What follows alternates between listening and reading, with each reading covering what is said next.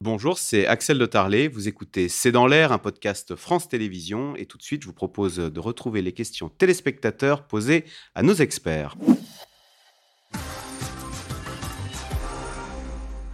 Euh, Nathalie Janson, c'est Jean-Pierre qui pose la question. L'exode vers euh, des villes moyennes a-t-il des répercussions sur les prix de l'immobilier dans les grandes villes Comme si ces jeunes se disaient on ne peut pas se loger dans ces grandes villes, du boulot il y en a partout maintenant, euh, la priorité c'est le logement. Et le logement, bah, il est moins cher à, Rouen qu'à Lyon. Oui, oui, on le voit. je crois qu'il y a même une baisse historique à Paris. voilà, c'est une ville qui a baissé, alors que bon, pas, dans les régions concernées.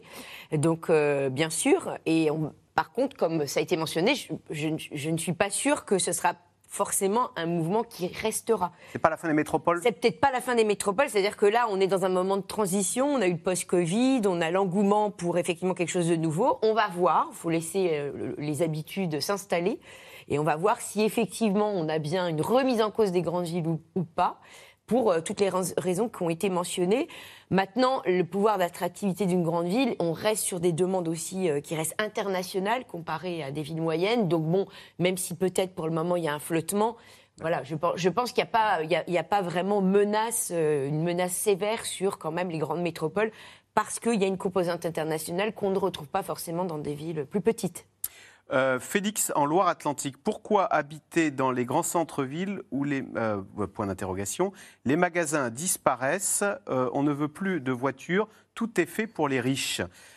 et j'allais dire, c'est vrai que Nicolas Bouzou, à l'inverse, les villes moyennes, on, l'a vu dans le reportage, ont fait d'énormes efforts pour réaménager leur centre-ville. C'était l'opération Action Cœur de Ville. Hein. C'est vrai qu'elles se sont énormément embellies, les, villes comme Dijon, comme Arras. Ouais, le Havre.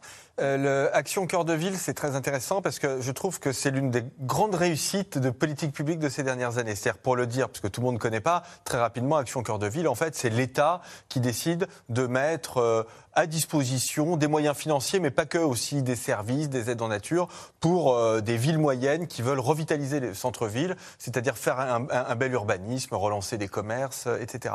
Et en fait, donc c'est de l'argent qui vient de l'État, mais c'est vraiment les, les, les projets sont conçus par les villes moyennes donc c'est assez bien fait comme, truc. Et ça a en effet très bien marché. Et donc on voit un vrai euh, renouveau des, villes moyennes. Qui redeviennent touristiques, qui redeviennent touristiques, belles. Belles, voilà. voilà. Et euh, ce qui euh, est dit aussi sur les, très grandes villes est, très juste. C'est ce qu'on appelle la gentrification. C'est-à-dire qu'on voit très bien que alors c'est un mouvement qui à beaucoup d'égards est, nécessaire, hein, mais que il y a un certain nombre de nos concitoyens qui n'ont pas envie de faire du vélo uniquement dans les villes. Il y a un certain nombre de nos concitoyens qui n'ont pas les moyens aussi bah, d'accéder à de l'immobilier qui est, euh, qui est très cher. Vous avez dans les métropoles des problèmes de pollution, euh, vous avez des problèmes de sécurité, vous avez des problèmes de saleté. Vous voyez Et donc, on a, les choses sont quand même un peu en train de changer. C'est-à-dire qu'on a un nouvel équilibre qui se fait. Je suis entièrement d'accord avec ce qui a été dit, je vais être très prudent. Je n'achèterai pas l'idée de la fin de la métropolisation, mais ça bouge. Euh, Sébastien, question candide. Pourquoi ne pas baisser les taux d'intérêt afin de sécuriser le milieu bancaire. C'est vrai que la, Banque centrale a même fait le contraire. Elle a encore relevé ses taux d'intérêt jeudi dernier d'un demi-point, comme si elle disait tiens, on va, on va vous mettre encore plus en difficulté, non? Euh, Je ne sais pas qui veut répondre. en fait, je pense que euh, Christine Lagarde était dans une situation où en fait elle pouvait elle, a, ça fait plusieurs mois qu'elle martèle qu'il faut continuer l'augmentation de. Pourquoi on relève les taux d'ailleurs? On relève les taux pour, pour effectivement euh, combattre l'inflation qui euh, s'installe. Et donc elle a été assez claire depuis ces derniers mois. Et comme elle a également soutenu que les banques étaient très solides en Europe, et notamment les banques françaises, il y avait, donc aucune, euh, aucune urgence à faire autrement que ce qu'elle avait dit jusqu'à maintenant. Donc là, en matière de crédibilité, elle n'avait pas d'autre choix et c'était ce qui était le plus cohérent à faire. D'autant plus qu'il ne faut pas oublier que même si elle a besoin d'aider les banques par des ouvertures de facilité de prêt, elle peut le faire sans compromettre son taux d'intérêt. Relever la, méthode pour euh, euh, faire baisser l'inflation, relever les taux, ça consiste à étouffer l'économie. On n'a rien, rien trouvé de mieux quand même que tiens, tiens, on va casser l'économie, comme ça, vous allez voir, les gens vont moins acheter. C'est ça? On durcit l'accès au crédit. Effectivement, enfin, je veux dire, la raison d'être des banques centrales au départ, c'est quand même l'inflation. C'est quand même de lutter contre l'inflation. C'est leur mission.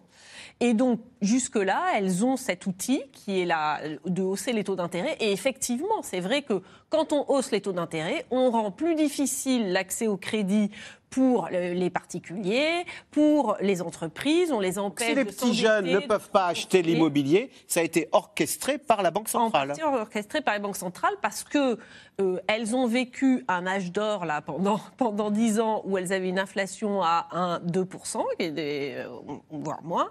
Et là, euh, bon, bah, il y a une inflation qui est de redevenue forte, hein, qui est quand même de, de 6,5%, je crois, aux États-Unis sur un an, et de 8% en Europe sur un an. Donc vraiment très forte par rapport à tout ce qu'on a connu jusque-là.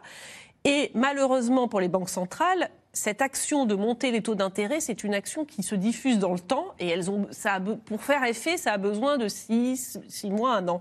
Et pendant ce 6 mois, un an, bah, on déstabilise le marché bancaire, on, réduit l'accès au crédit immobilier. Donc voilà, je veux dire, ce n'est pas sans conséquence sur l'économie, mais c'est parce qu'on estime que l'inflation est un mal plus puissant encore. Béatrice Mathieu, Damien dans le Nord, peut-on se retrouver avec des distributeurs bloqués à 20 euros par jour? On rappelait tout à l'heure la crise de 2008, c'est ce qui est arrivé aux Grecs. Hein. Pour éviter qu'ils ne vident leurs économies, on a limité euh, les distributeurs, parce que sinon, ils auraient tout pris hein, en disant je vais tout mettre sous mon matelas.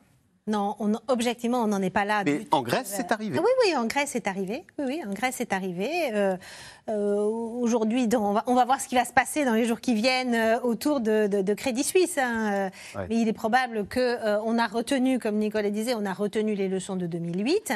Et, et on va tout faire pour sauver Crédit Suisse. Donc, concrètement, d'ici lundi, il faut qu'on ait trouvé une solution pour le Crédit Suisse. Sinon, tous les Suisses qui ont leur compte au Crédit Suisse pourraient être tentés de euh, retirer leurs économies Ils sont en train de la trouver. Ils sont, ce week-end, il, y a des négociations qui sont en cours là. Avant de venir, je regardais, c'était il y a eu BlackRock, euh, BlackRock et UBS, peut-être les deux, etc. dont on va voir, sont en train de trouver une solution pour racheter euh, racheter euh, ou renflouer, ou on va voir où ils atterrissent. Mais euh, avant l'ouverture de la banque lundi, il y a une situation quand même oui, oui, non, non, mais c'est très tendue. Il faut voir quand même aussi que Crédit Suisse, on l'a dit, il faut le redire, c'était quand même une banque qui était en perte, dont on a l'actionnaire principal qui est le, la banque, la banque, banque saoudienne, la banque centrale, qui a dit qu'elle voulait plus remettre.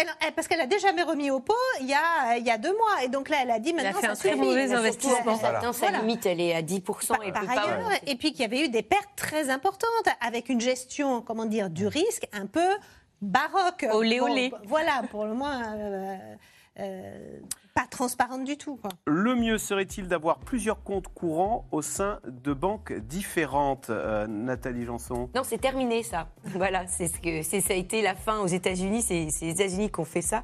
Ils ont euh, ils ont avant c'était par par compte, donc ouais, effectivement multiplier les comptes. Et en fait maintenant c'est par personne. Ah oui, d'accord. Et puis plusieurs comptes courants, ça veut dire de l'argent plusieurs fois taxé, parce qu'à chaque fois. Plusieurs frais bancaires. Plusieurs frais bancaires. Ça a vite fait de, venir à bout de vos économies. Euh, dans loi. Ah bah non, on n'a plus le temps. Écoutez, ça, le temps passait tellement vite. Bonne soirée sur France 5, lundi, Caroline Roux.